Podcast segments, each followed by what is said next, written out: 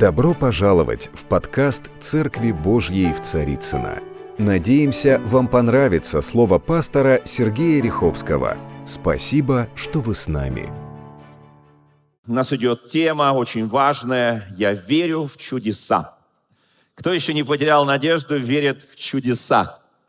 Вы знаете, вот об этом сегодня мы продолжим а, проповедь, и э, эта часть проповеди будет называться нет дыма без огня. В прошлый раз мы немножко попали в квест чудес, и потому что вся наша жизнь – это сплошной квест. Не надо это слово переводить, это какие-то сложные обстоятельства, в которых нужно найти приемлемое решение, и при этом сохранить свою жизнь. Я так этот расширенно истолковал это слово. Тут говорит, ну это игра. Нет, это не игра, это жизнь. Один величайший деятель культуры сказал, вся жизнь – игра. Но вы знаете, это игра на жизнь или смерть. Мы очень серьезно относимся к жизни. И самое величайшее чудо, которое дано вообще человеку здесь на земле, вот ты утром проснулся сегодня сказал, Господи, доброе утро, я живой. Вот жизнь. Вот жизнь, дарованная не за что-то, а вообще ни за что. Потому что Бог нас сотворил по своей воле. Он сотворил нас по своей великой божественной милости Он нам дал будущность и надежду. Вы знаете, дорогие мои, чудо, самое большое чудо, о которых мы говорили с вами последнее богослужение, это не пойти на провокации дьявола. Не пойти, как Христос не пошел в пустыне, трижды дьявол провоцировал, потом во время его земной жизни три с половиной года он провоцировал, провоцировал, провоцировал, но наш Господь Иисус Христос очень глубоко знал Божье Слово и Божье откровение. Он владел этим Словом, как важно каждому из нас владеть Священным Писанием, чтобы не идти на дьявольские всевозможные провокации. Мы поднимаемся на уровень славы Божьей каждый день, прожитый нашей жизнью. Вот в этом квесте мы ощущаем Бога. Потому что без Бога выбраться из этих ловушек мягко говоря, очень сложно. Вы знаете, а, конечно, когда мы молимся молитвой «Отче наш», кто знает, что молитва «Отче наш» в каждом слове – это чудо. Когда мы изучаем заповеди блаженства, в каждой заповеди – это чудо. Когда мы, уч... когда мы изучаем заповеди и законы Божьи, это тоже чудо. Потому что само исполнение – это чудо. Потому что без Бога исполнить это невозможно своими силами, своими усилиями. Помните, мы говорили слова Христа об Иоанне Крестителе, вот в эти служения, когда мы проповедовали о чудесах, что о дне Иоанновых Царство Божие набирает силу. И тот, кто входит в это движение силы Божией, он, как написано, там такое слово, восхищает. Слово «восхищает» по-русски «крадет». Он просто берет это. А ну, вы знаете, у нас же в России есть такая пословица, берем все, что плохо лежит. Ну, мы, христиане, так не делаем. Мы не берем. Это как-то в прошлой нашей жизни. Но я сейчас не буду говорить, поднимите руки, кто брал, что плохо лежит. По принципу все вокруг колхозное, все вокруг мое. Я сейчас не об этом. Вот, я знаю, сейчас мы свободны от э, вот этого духа взять чужое, взять то, что плохо лежит. Мы, э, мы люди глубоко верующие, мы праведники святые пред нашим Господом. Вы знаете, но тем не менее, мы прекрасно понимаем, иногда приходит искушение и прочее, и, так сказать, иногда дьявол нас там провоцирует, но мы стоим и не колеблемся. Вы знаете, однажды Ирод попросил тоже Христа показать некоторые чудеса, и Христос ему отказал. Люди, с которыми он вместе рос, жил, воспитывался – Э, большую часть своей жизни в Назарете, тоже это просили его, он им тоже отказал. И помните прошлые проповеди, врач, исцели самого себя. Это не их слова, это им подсказал Христос. И они, видимо, это запомнили. Вы знаете, Он взял наши немощи, понес наши болезни, чтобы каждый из нас был сегодня тем, кто он есть, Божьим служителем и Божьим поклонником. Вы знаете, сколько мы можем взять у Бога? В Евангелии от Луки в 6 главе 38 стихом написано о той мере, которую Бог дает каждому, кто просит у Него по вере. Потому что без веры мы знаем, что Богу угодить невозможно. И вот что написано в этом прекрасном Евангелии, это часть Нагорной проповеди. Божья мера, какая она? Мера добрая. Кто знает, что она добрая? Божья мера добрая. Она утрясенная. Бог насыпал туда добрую меру, потом потряс так тебя.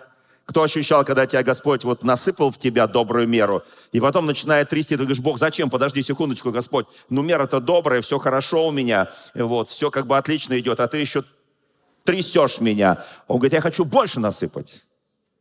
Я хочу тебе больше дать. Я еще не просто буду трясти тебя. Мне так нравится это. Кто знает, что нет дыма без огня? Кто видел, как горят торфяники, например? Э, много-много лет назад, я думаю, что, наверное, лет 15, может быть, да, примерно, в Подмосковье, там под Шатура, еще где-то, Куровская, горели торфяники. И э, так случилось, что я там как раз проезжал мимо, и я видел, как их тушат. Это сложнейшие э, технологии тушения этих торфяников, потому что они горят внутри. И вокруг дым. Кто помнит, Москва была в дыму. И народ задыхался, говорит, а где огонь? Нет дыма без огня. И когда, знаете, древним методом люди начинают высекать как-то огонь, то сначала дым, дым, дым, дым, дым идет, потом раз, и пламя. Иногда мы не видим этот огонь. Он где-то в глубине зажигается. Почему? Потому что вот Бог насыпал в тебя меру. Есть вот ощущение, вот знаете, вот для меня, когда я чувствую дым, я понимаю, что где-то что-то тлеет.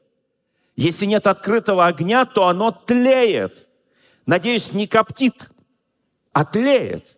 Есть такой псалом, помните, да? Чтобы я не был таким вот коптящим светильником, но чтобы я был горящим светильником – и вы знаете, вот вся жизнь Христа, подготовка к рождению апостольской ранней церкви, вообще церкви, оно сопровождалось вот этим, знаете, вот это вот дым божественный, благоухание Христова, оно разносилось, и оно наполняло то место, где был Христос, оно распространялось потом от Иерусалима в Иудею, в Самарию и до края земли. И они шли и несли уже не только этот дым благоухания Христова, а пламя божественного пробуждения. И я верю, что это время сейчас. Итак, мера добрая, утрясенная, нагнетенная. Кто помнит, что такое слово «нагнетать»? Вот так насыпал с горкой, потом потряс. Я вчера кое-что там у себя дома пересыпал, кое-что разбирал. Вот, насыпал, казалось бы, полное. И потом я так потряс, оно раз так, это чай, раз и наполовину. Черный такой, цилонский, наполовину раз – и потом э, думаю, ну, может, еще придавить? И я еще стал нагнетать туда. И он уполовинился, был полный. Я потряс, он чуть уменьшился. Потом он совсем, половина стала. И там дальше, и потом переполненный. То есть вот туда потом насыпают еще. Но чтобы насыпать, нужно место. И ты хочешь, чтобы у тебя было место для Господа? Место для Его сил, место для Его Духа Святого, место для Его откровений, место для Него даров Святого Духа. Он насыпает тебя, и ты говоришь, о, мне достаточно. Он говорит, не, недостаточно, начинает тебя трясти. Ты говоришь, Господи, как-то некомфортно, неудобно. За что? У нас первый вопрос, за что? Потом он начинает тебя нагнетать. Ты говоришь, почему? А потом он тебе говорит, ну теперь я тебя буду переполнять. Написано, отсыплют вам в лоно ваше, чтобы ибо какой мерой мерите, вам отмерено будет. Слава Богу за Божью меру. Мне очень нравится Божья мера, потому что она всегда попадает в десятку. Вы знаете чудо. Мы же говорим о чудесах. И так, когда начинается запах дыма? Я живу в частном доме, и если я вдруг чувствую где-то чего-то такое, ну, у меня очень много внуков, и кто-то может побаловаться чем-то. Дети уже, слава тебе, Господи, взрослые – Хотя иногда кажется, что я от детей ожидаю больше каких-то испытаний, чем от внука, потому что маленькие детки, как мы знаем, маленькие бедки, ну, проблемки, да, а большие детки, такие уже проблемищи. Но чудо, вы знаете, вот я чувствую, ага, запах, все, я должен искать, я должен сказать, где, где чего, где чего, где чего, где кто что подпалил, где что запахло, да, и чтобы найти источник. Всегда есть источник. Источник – это очень важное слово. Но всегда есть не только источник, но есть ситуация, в которой вот это тление началось, вот это вот, вот это вот дым пошел, вот это потом огонь пойдет. Мы прекрасно понимаем, что кто-то или извне, кто, и, и, или само по себе технологически оно сработало вот так, как электричество замыкает, потому что там плохая изоляция. Когда у нас плохая изоляция, кто знает, что нас начинает замыкать? Мужчина, женщина, мужья и жены. Когда у тебя плохая изоляция, у тебя начинает замыкать в отношениях с мужем и женой. И ты говоришь, почему у меня, у меня проблемы? Правильно, потому что изоляция нарушена. Что такое изоляция? Это предотвращение твоих выходов, вот этих негативных эмоций, вот этих разрядов. И ты чувствуешь химический запах изоляции проводов. Я просто в прошлом инженер-электрик, тоже у меня много профессий. И вот, о, все, сейчас полыхнет, сейчас замкнет, сейчас будут проблемы. Надеюсь, это будет в открытом где-то доступе, а не там где-то в глубине. Знаете, как сложно достать из глубины сердца порой бывает. Оно уже замкнуло, и ты ходишь рядом с человеком, от него уже несет вот этим запахом. Запахом чего-то пробитого уже, вот этой изоляции. И ты ему даже сказать это пытаешься, он говорит, нет, у меня все хорошо. Оно там в глубине. И он не говорит тебе, что там уже что-то замкнуло, там уже начались проблемы, а ты чувствуешь запах дыма. Не бывает просто так. Есть какое-то внутреннее горение, есть огонек, который нет дыма без огня. Мы не видим этот огонек. И потом оно полыхнет. В самый, между прочим, неподходящий момент. Кто знает об этом? Кто знает законы? Вы знаете, и, конечно, чудо вот для меня, вот можно задать вопрос, сколько чудес совершил наш Господь в Едемском саду, где ходили Адам, Ева, и Господь им сплошные чудеса давал. Что не попросит, то даст, что не попросит, то даст, что не попросит, то даст, что не попросит, то даст. Вы знаете, я скажу так, ни одного. Они гуляют по Едему, который абсолютно устроен для человека в котором уже до того, как Бог сотворил человека, уже все чудесным образом приготовлено для человека. Но человек имеет такую природу, ему все мало. Помните, знаменитый сел кот на сало и говорит, мало. Ему все мало. Вот это вот природа наша, мы недовольствуемся, хотя написано, любящим Господа, призванным по Его изволению, все содействует ко благу. Но нам кажется еще, еще, еще. И мы ссылаемся на это место Священного Писания, которое я только что прочитал. Из Евангелия от Луки мера Господня, она, она, она утрясенная, нагнетенная, переполненная. Боже, отсыпь его в мое лоно. Мне всегда мало. Вы знаете, оно то так, но так, но иногда нужно прожить определенный отрезок времени, довольствоваться тем, что дал тебе Бог. Вы знаете, это всегда искушение, это всегда непросто. Вот тебе Бог, мне Бог дал какие-то вещи, какой-то, какой-то вот, вот, вот где-то, где-то живу, где-то работаю, где-то учу, где-то еще. Мне Бог это дал, какие-то финансы, какое-то довольствие. Мне Бог это дал. И я должен пройти определенное время, чтобы научиться довольствоваться вот этим. Апостол Павел пишет, умеешь жить в скудости, умеешь жить где? В изобилии. И скудость и изобилие – это как небо от земли. Он говорит, я научился, я умею. А как он научился? Это не в один день научишься. Мы же в один день не, не заканчиваем один из классов школу, правда, да? И техникум, институт, университет.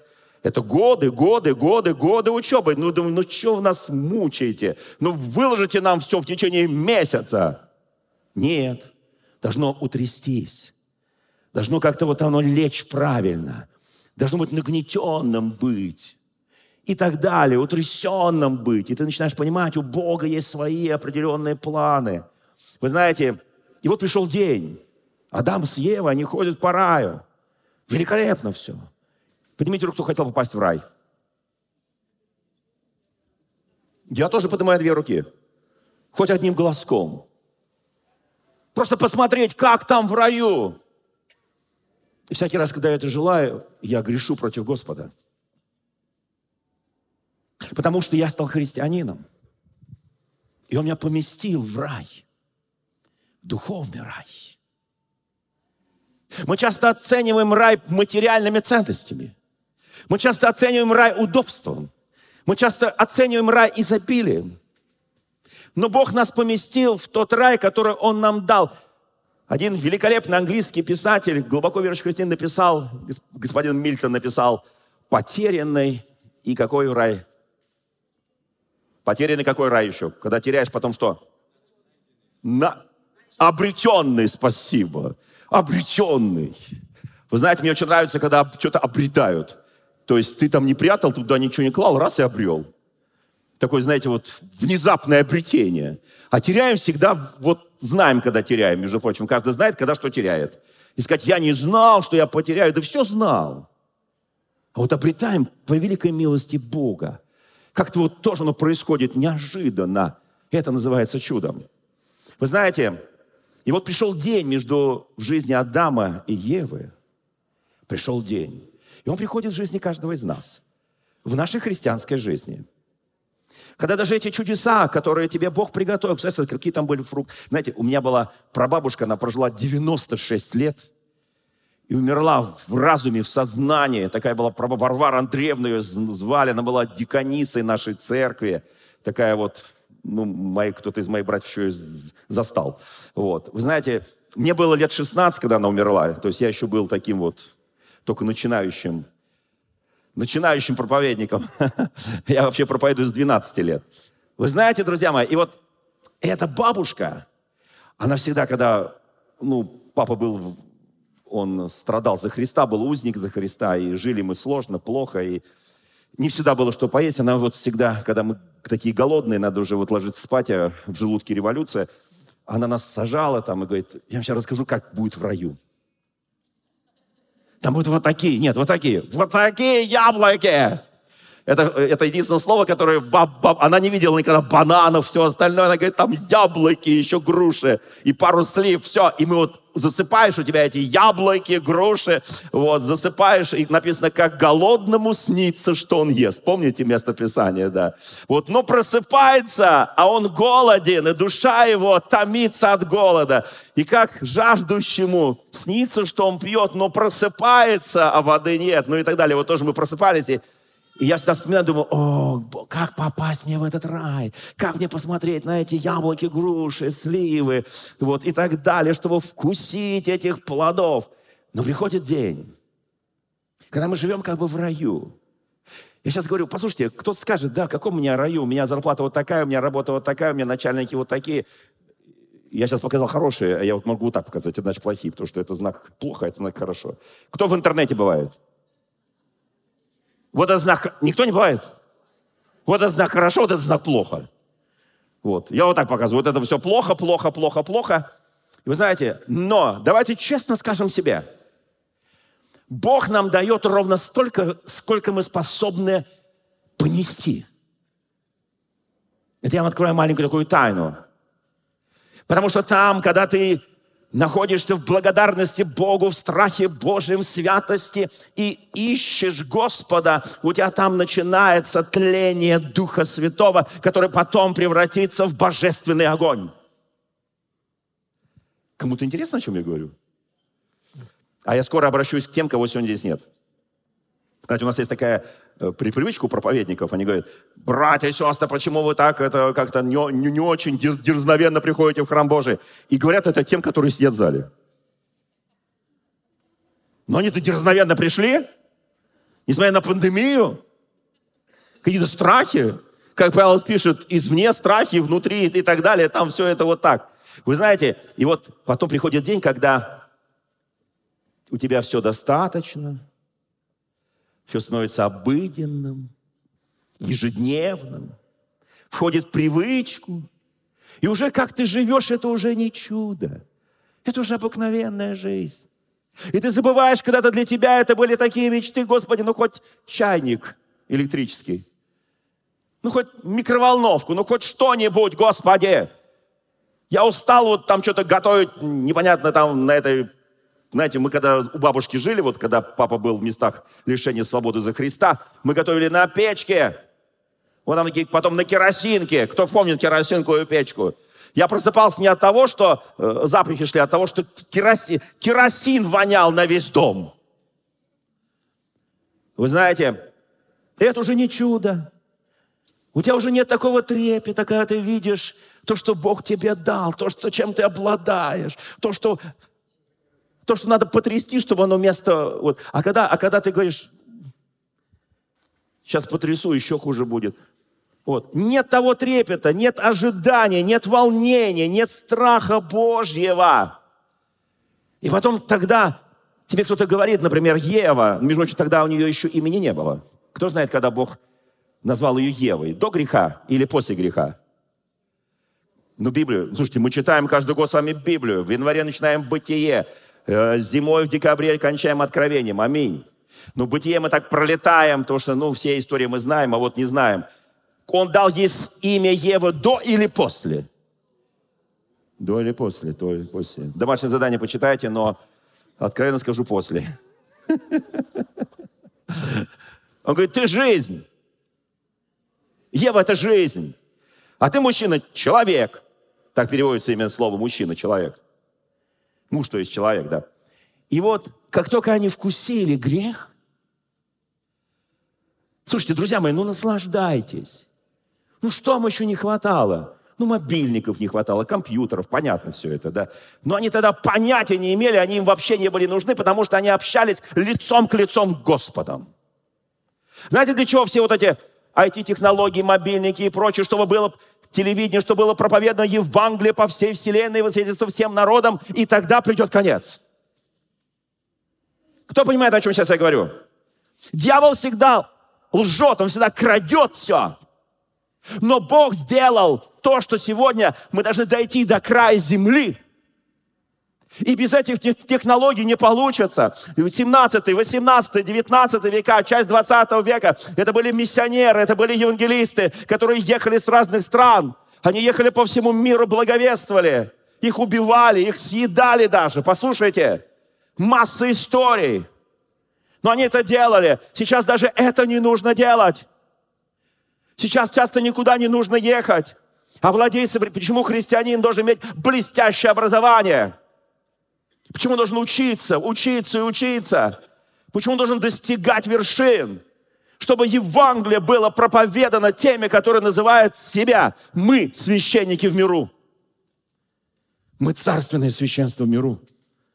Послушайте, потом пришел день, когда Ева говорит, послушай, Адам, между прочим, он находился недалеко от нее, когда ее соблазнял змей. Она говорит, слушай, видишь, я вот вкусила, все нормально. Более того, Адам не просто нормально, но мои глаза открылись. Представляешь, я не умерла. Потрогай мой пульс. Потрогай меня, у меня все нормально. Я сама жизнь. У меня такое дерзновение и ревность к жизни. Посмотри, Адам, на меня. Вкуси. И ты увидишь то, что вижу я. Можно сколько угодно говорить, кто кого искушал, Адам, Еву, Ева, Адама и так далее. Там мужчина, женщина, женщина. Ну, все там, многие богословы говорят, женщина искусила мужчину. Но все забывают богословы, что она создана из ребра мужчины. Все забывают, что они плоть от плоти, кровь от крови. Вот это все забывают почему-то. Послушайте, и тогда, когда он тоже вкусил, вдруг открывает свои глаза. Знаете, что он первый увидел? Кто помнит, что он первый? Кто, кто вообще до третьей главы бытия дошел? Он увидел, что он чего? Нагий. Он без одежды. Слушай, а почему ты это раньше не видел? Да видел, но как-то святость. Божья святость. Она делала мне эту пелену, через которую я не видел страсти и похоти, которые позже овладеют миллионами мужчин и миллионами женщин. Я не видел это, потому что внутри меня горел, тлел огонь к Богу, а не огонь к похоти и страсти греховной. Вдруг открываются у них глаза. И Писание говорит, Господь начинает искать Адама, потому что он привык в определенное время с ним общаться в прохладе ветерка рая. И он ищет его по раю. Знаете, когда мне говорят, Бог ищет человека в раю, то ли это перевод такой чудный, то ли это, знаете, так, еще что-то, я не знаю, что это. Но я себе не представляю, что Бог не знает, где человек. Человек, сотворенный по образу и подобию Божию, Бог знает абсолютно. Я, я, я просто... И, и, знаете, и, и он говорит, Адам, помните там, Адам. Да Бог знает, за каким кустом он прячется. Бог знает, за каким диваном, деревом, столом, там, не знаю, на какой кухне, в какой ванне ты прячешься. Я прячусь, Бог знает. И он не устраивает себе квесты. Ему не нужно это. Это мы устраиваем квесты, когда теряем общение с Богом, чтобы обрести и найти Бога. Он не устраивает, ему не надо искать себя, тебя и меня. Послушайте, всякий, кто читал величайший псалом, который говорит об этом, 138-й псалом. Кто помнит 138-й псалом? Господи, мне так нравится. Ты испытал меня и знаешь. Кто знает, что Бог испытывает нас? Чтобы познать. Адам, где ты? Адам, где ты? Адам, где ты? И Адам сидит там с Евой, обнялись. Знаете, какие себе одежды сделали? Кто помнит? Из какого дерева? Смоковные листья. Инжир. Кто помнит? Кто себе одежду делал из инжира? из смоковных листьев. Никто не делал еще. Все в коже сидят. Но кожу дает Господь. Кожу им сделал Господь. Он был первый модельер, который... Они, они были неудачные модельеры. Что, что такое одежда из листьев? Это вот какие-то папуасы там. Два папуаса спрятались в раю и сидят там в раю. А он говорит, Адам, Адам, Адам, Адам, Адам, где ты? Ты знаешь, говорит Давид, когда я сажусь, когда встаю, когда ложусь, ты разумеешь помышления мои издали? Что это за возглас, Адам, где ты? Да Бог считывал все его файлы. Он не мог ничего скрыть.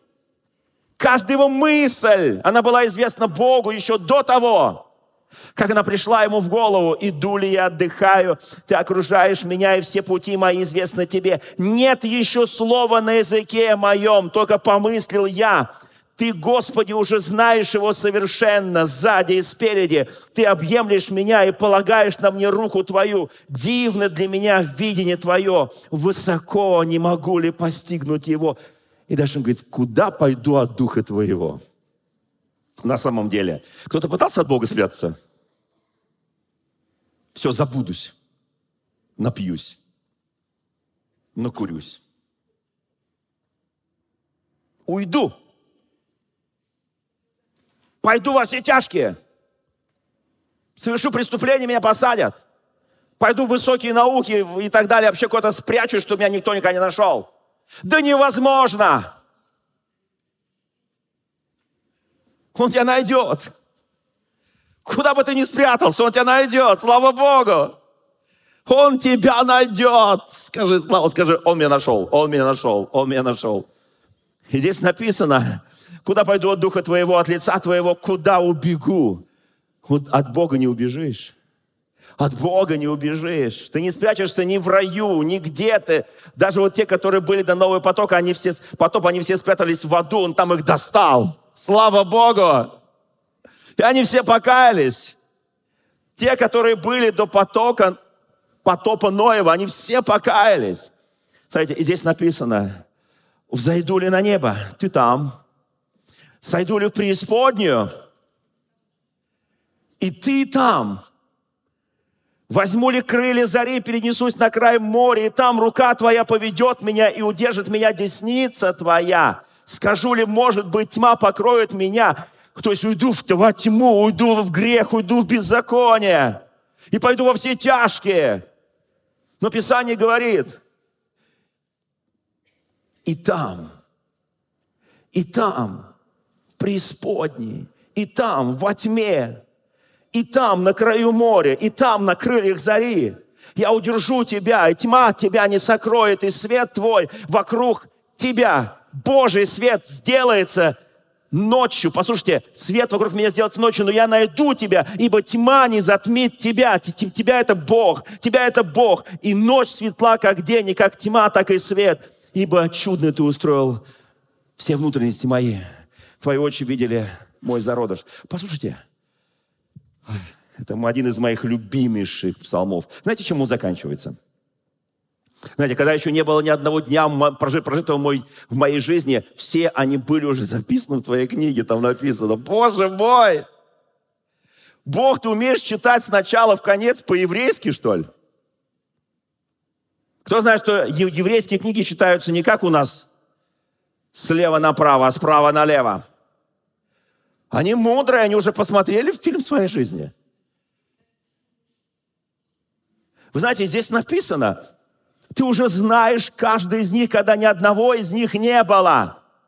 И вот самый конец, самый конец. «Испытай меня, Боже, узнай сердце мое, испытай меня, узнай помышления мои, и, не, и зри, не на опасном ли я пути, и направь меня на путь вечный». Так заканчивается этот чудесный 138-й псалом. Обязательно дома, когда придете, драгоценный, перечитайте его. Перечитайте его. Мне нравится. Я очень люблю этот псалом. Вы знаете, почему Адам и Ева спрятались? Ну, собственно говоря, почему мы прячемся? Это одно и то же. Мы же Адам и Ева, правда? Посмотри на свою жену и скажи, Ева, ты моя дорогая. Посмотри на мужа, скажи, Адамчик мой, Адамчик мой. Я скажу, не буду тебя искушать. Яблоками. Сразу дам виноград. А, «Голос твой я услышал в раю», сказал Адам Богу, и убоялся, потому что я наг, и скрылся скрылся от Бога. Мы только что сейчас прочитали 138 псалом, это же безумие какое-то, от Бога скрыться, да? Это если я уж совсем его не знаю, тогда я буду пытаться от него скрыться. Но если хотя бы чуть-чуть его знаю, я не смогу от него никуда скрыться, никуда спрятаться. И дальше, вы знаете, что происходит? Стыд, а не страх Божий. Это называется Адам и Ева стыдом покрылись, а не страхом Божьим. Убоялся в данном случае другое значение, потому что мне стыдно. Мы сегодня будем молиться, кому бывает стыдно. За то, что мы убоялись людей, убоялись обстоятельств, убоялись своего согрешения, не хотим покаяться, не хотим оставить все это, не хотим сложить у креста Голгофы. Если нам бывает стыдно, это не страх Божий, это ровно наоборот, это стыд, которым покрываются наши сердца. Убоялся, потому что ты, Бог, меня застал за постыдным делом. Вы знаете, вот сейчас начался сентябрь. Кому нравится сентябрь? Это же хороший, хороший месяц.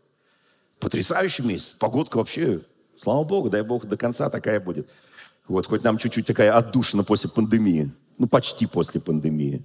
Если не накроет второй волной. Надеемся, не накроет, а если даже накроет, но как-то э, большинство из нас уже прошли все это. У большинства есть уже антитела и антивера. Нет, это, между прочим, очень серьезно, то, что сейчас говорю. Это очень серьезно. Но это после 20-го буду проповедовать, потому что все говорят, 20-го будет вторая волна. У нас как раз будет, что там у нас будет? Жатва, по-моему, да, 20-го. Вот здесь будем праздновать праздник жатвы. А последнее воскресенье будет праздновать день рождения церкви нашей. Слушайте, друзья мои, вот сейчас в еврейском календаре, кто любит Израиль, поднимите, вообще нормальный христианин должен любить Израиль. В еврейском календаре в этом месяце есть два праздника.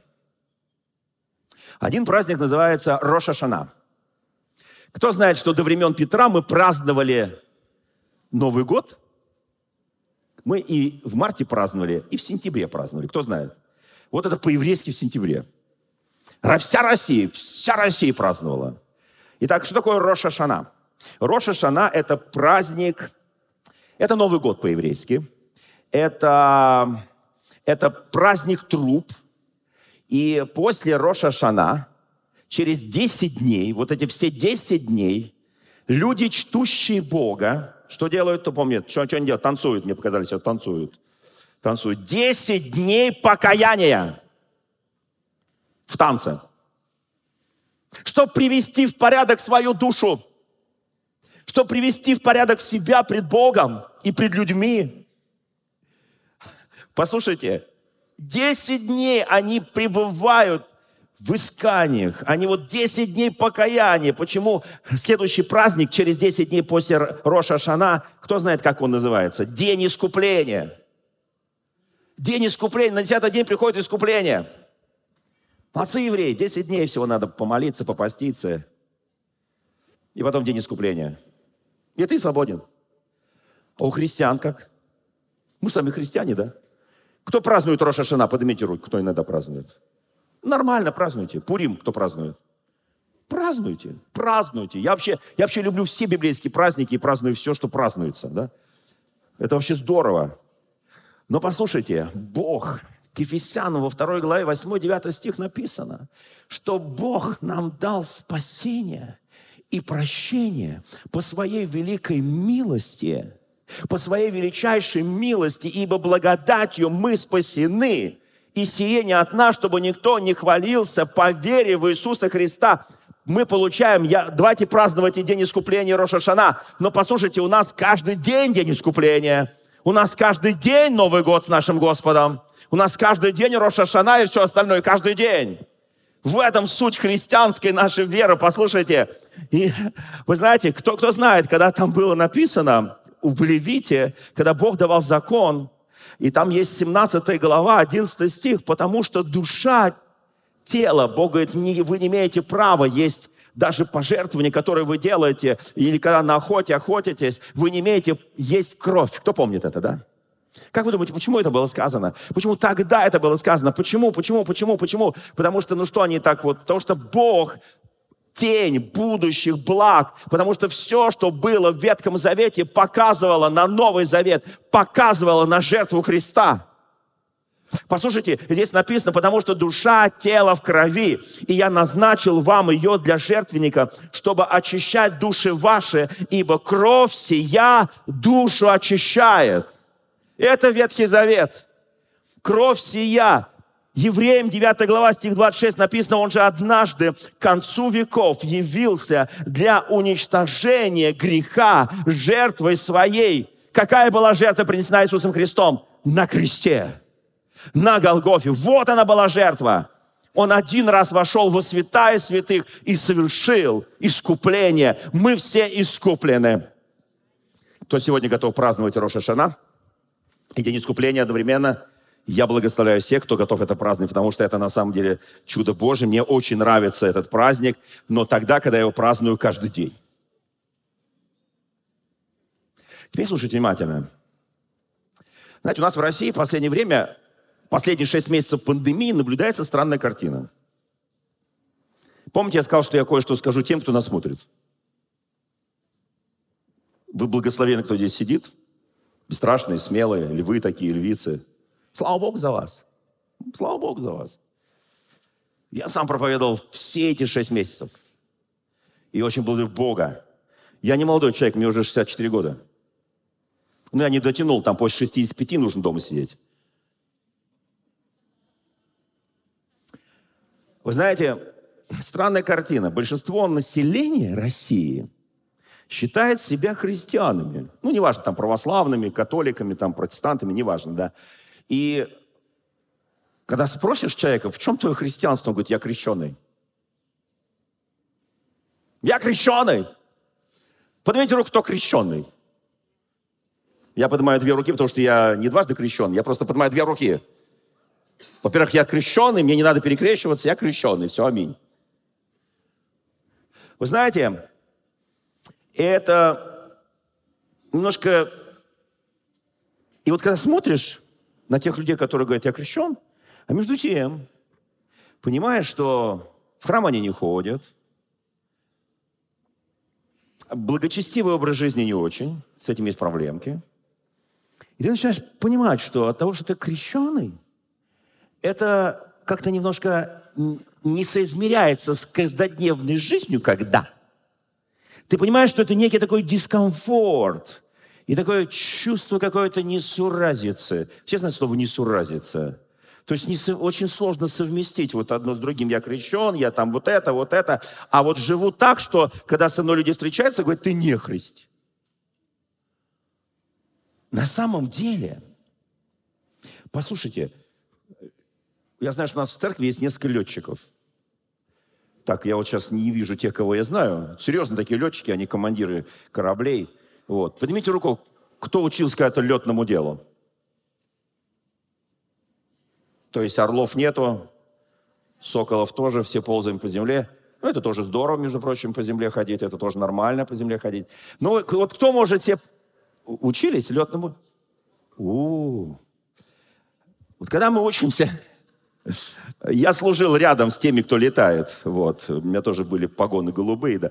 Вот. Вы знаете, э, на самом деле, представьте себе летчика, который закончил летное училище, который там что-то налетал несколько часов, тренировался, и потом, когда он закончил это училище, летное, он больше никогда не поднялся в небо.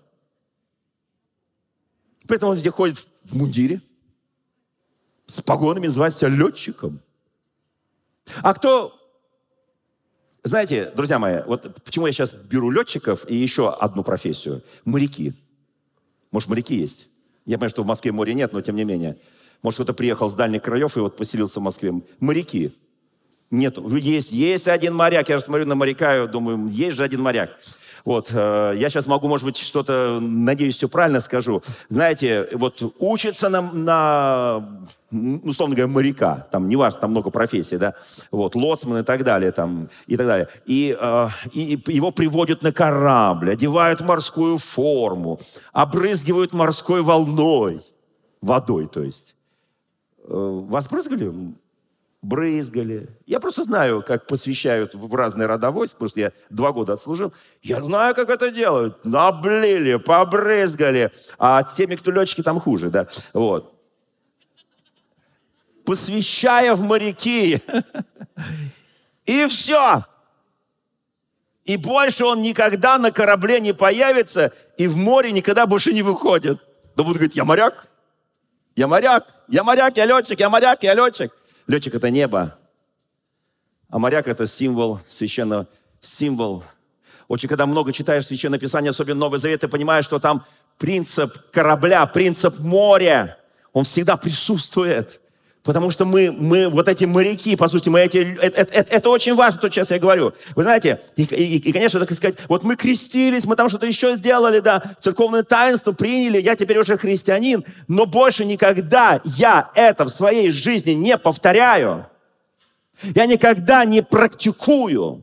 Я никогда не... Вот, знаете, вот моряк, он закончил и застыл. Летчик закончил, два полета сделал и застыл. Его нельзя выпускать ни в небо, моряка нельзя выпускать в море, потому что они не практикующиеся. Вы знаете, многие россияне, вот многие из нас, да, думают, ну я же, я же, я, я же крещен, я же христианин, я же христианин. Да, я вообще там в церкви, непонятно, что там в церкви. Вы знаете, чтобы не было в церкви, чтобы не было в море, чтобы не было в воздухе, настоящий летчик полетит. Чтобы не было в море, каким бы там ни был странным капитан, какой-то там стартап там непонятный стукач, боцман там, вор и пьяница на, на, на 90%. Пусть не вор, но пьяница. Кто знает об этом? Моряки, моряк, подтверждаешь? Пьяница. И моряки говорят, я не пойду в море. Но является апостол Павел и говорит, корабль погибнет, но все спасутся. Вы знаете, и мы говорим, о, церковь, церковь вот такая, церковь вот всякая, вот. Да я не потому прихожу в церковь, что здесь все идеально, все хорошо. Здесь вообще все люди ангелы, крылья просто вот сейчас снимешь пиджак, там сразу два крыла. Дорогие сестры, вы что-то снимете верхнюю одежду, у вас крылья появятся. Я не поэтому прихожу в церковь. Я просто не могу без церкви. И для меня церковь это не здание. Здания могут быть какие угодно, где угодно, маленькие, большие, приспособленные не очень. Послушайте, для меня церковь это люди. Это тело Христа. Я не могу без людей. Некоторые сидят и думают, ну что я там, да посижу в своем халатике ночном, посижу в своей э, обычно на кровати, посмотрю богословие. Я сейчас не к тем, кто болеет, говорю. Не тем, кто, может быть, на работах сейчас. Я говорю к тем, которые выздоровели, которые здоровые. Возревну сегодня об общении с народом Божьим. Бог хочет, чтобы мы сломали эту традицию, потому что дьявол говорит, я победил. Знаете, маленькая статистика. Вы знаете, мы иногда, вот, помните, я проповедовал об орле и курице. Кто помнит такую проповедь? Орел и курица. Орел всегда в небесах, а курица навсегда смотрит в землю. Она ищет червячка. Я не против кур, они вкусные. Если не химия их кормят. Послушайте, они вкусные. Я никогда не буду есть орла. Вы знаете о том, что орла нельзя есть? Кто-нибудь ел когда-нибудь орла? Пострелил и съел. Да его мясо вам не понравится, вы, тошнить будет. А вот курицу с удовольствием, все, что копается в земле, с удовольствием. Послушайте, я хочу быть орлом, чтобы меня никто не съел. Аминь.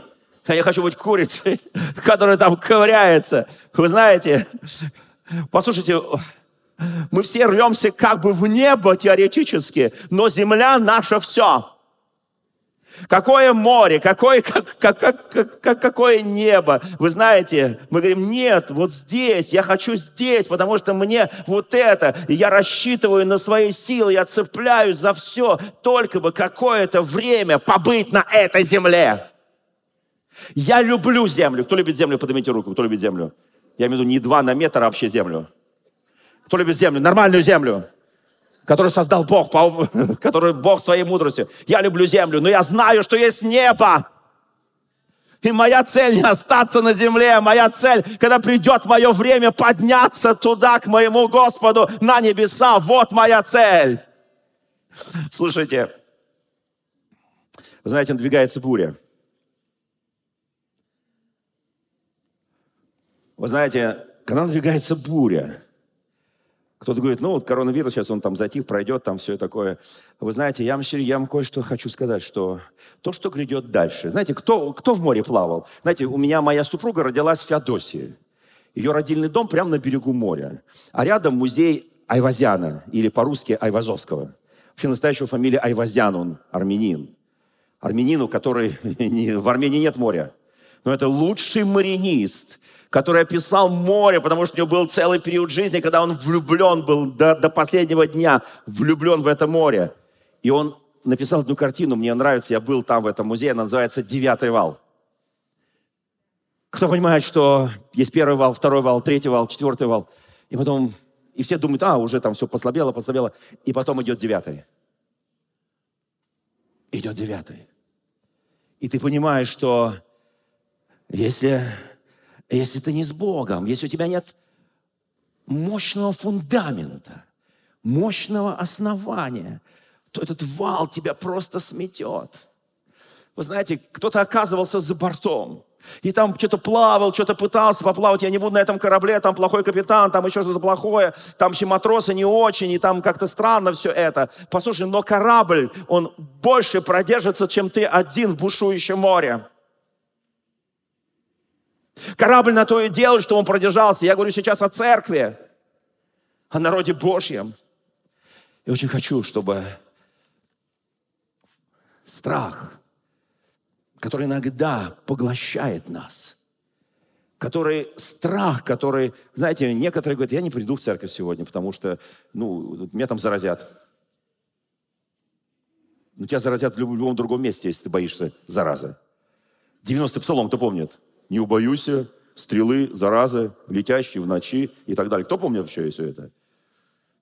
Вы знаете, страх убивает разными методами и способами. Страх за здоровье, страх за жизнь, страх, там, не знаю, за продукты, за деньги, за вещи, за близких, за семью.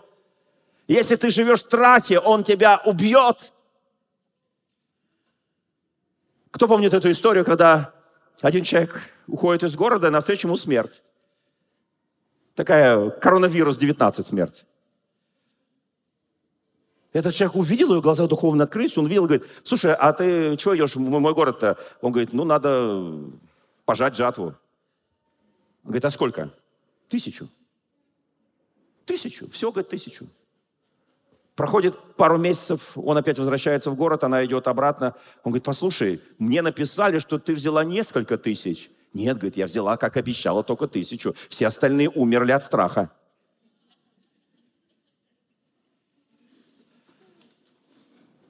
Поверь, что ты живешь не зря. Поверь, что Бог каждому из нас, из нас дал будущность и надежду.